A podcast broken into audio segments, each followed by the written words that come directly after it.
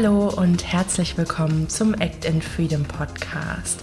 Dein Podcast mit dem Kernthema Keine Angst vor Stress. Wir sind Isabel und Emily und wir bieten dir hier eine gute Mischung aus Expertenwissen und persönlichen Erfahrungen, um dich bei deinem ganzheitlichen Stressmanagement zu unterstützen.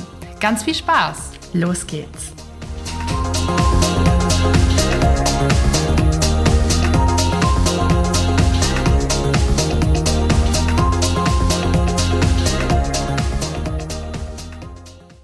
Hallo, hallo und herzlich willkommen zu einer neuen Podcast-Folge. Heute wieder mit mir. Hi, ich bin Isabel.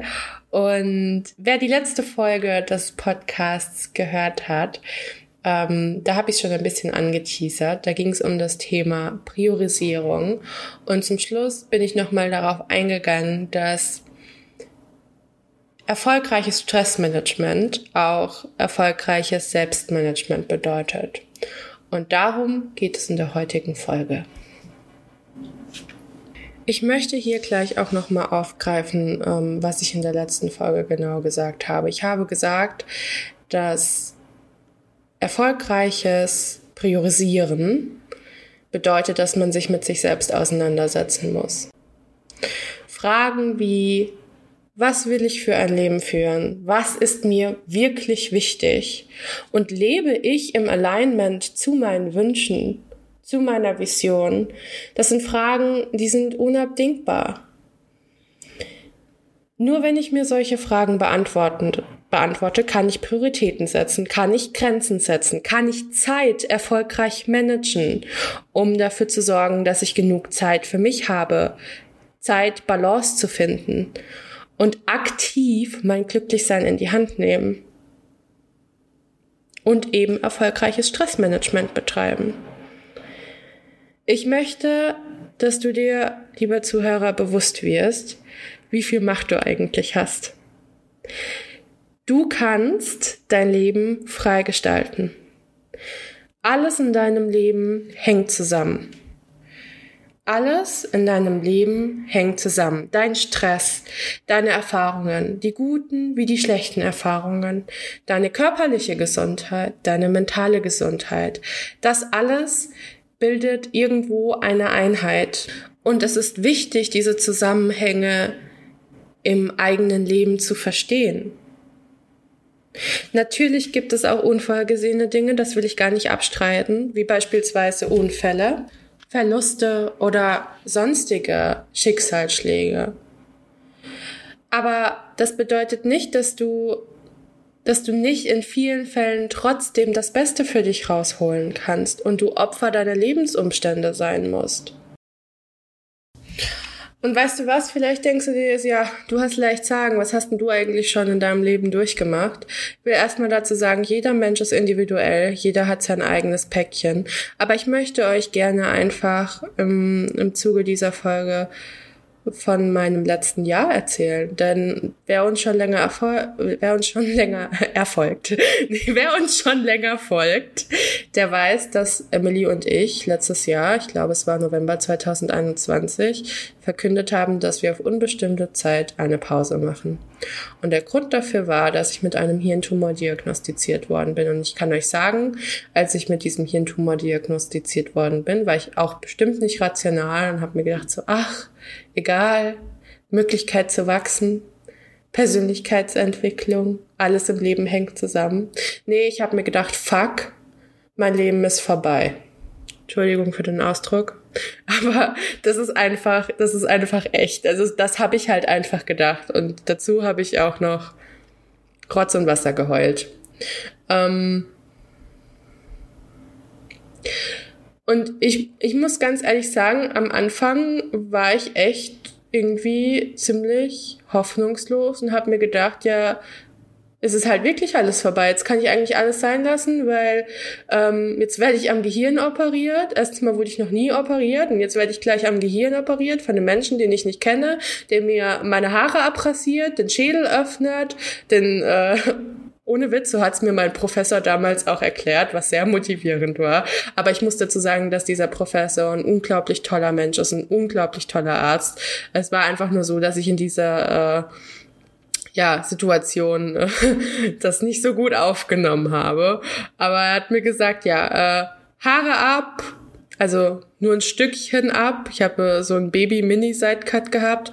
Dann Hautschnitt, dann kaum Muskel durchtrennen, Knochen entnehmen, unter das Gehirn, nicht durch das Gehirn, Gehirn leicht annehmen und dann an den Tumor und Tumor hoffentlich komplett entfernen.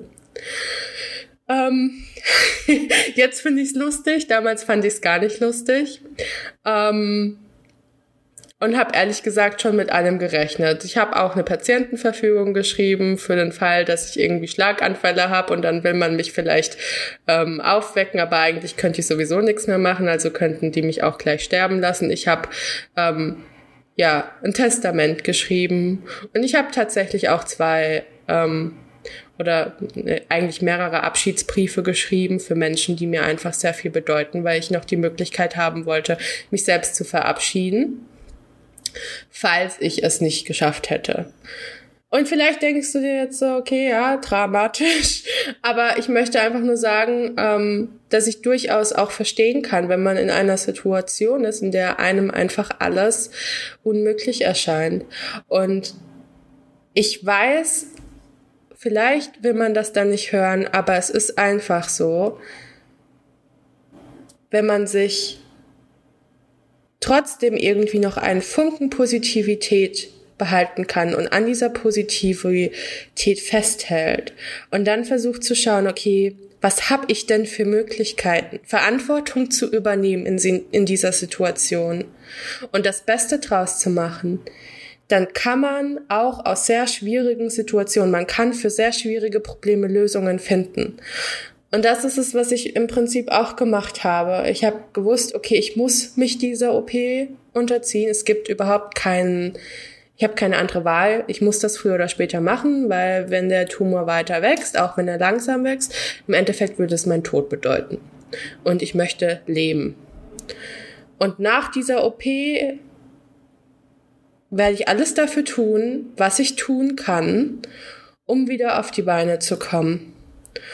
Und ich hatte einen super Professor, der die OP gemacht hat, der den Tumor komplett entfernt hat.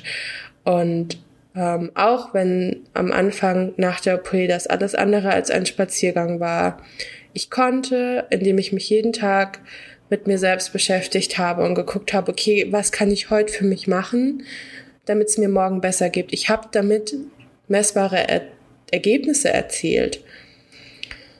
Und ich hatte jetzt im Juli meine erste Kontrolluntersuchung. Und als ich aus dieser Kontrolluntersuchung äh, rausgekommen bin, also kurzes Update, Tumor immer noch komplett weg, nächste Kontrolluntersuchung erst in einem Jahr. Ähm, mir geht's gut, ich habe keine Symptome vom Tumor mehr, ich habe ganz leicht eine Taubheit über der Oberlippe, aber das ist wirklich etwas, also damit kann man mehr als nur leben und ähm, ganz minimal Kreislaufprobleme hier und da. Aber trotzdem geht's mir relativ gut im Vergleich zu vorher. Und das ist einfach das Ergebnis von der Auseinandersetzung mit mir selbst und für mich selbst zu arbeiten, Selbstmanagement zu betreiben. Also wenn ich es schaffe, mit so einer Sache wie einem Hirntumor umzugehen, und es gibt übrigens auch ganz viele andere Menschen, die es schaffen, mit solchen Schicksalsschlägen umzugehen, dann bin ich mir ziemlich sicher, dass die meisten Menschen es auch schaffen, ihr eigenes Leben in die Hand zu nehmen und erfolgreiches Selbstmanagement zu betreiben. Der Zweck dieser Folge war für mich einfach, euch nochmal einen Impuls zu setzen, Bewusstsein zu schaffen und euch zu motivieren, anzufangen. Mit Leichtigkeit, Neugierde und ohne Druck. Zu gucken, was kann ich heute für mich tun? Was kann ich im Bereich Selbstmanage tun, um mir jeden Tag das Leben ein bisschen einfacher zu gestalten.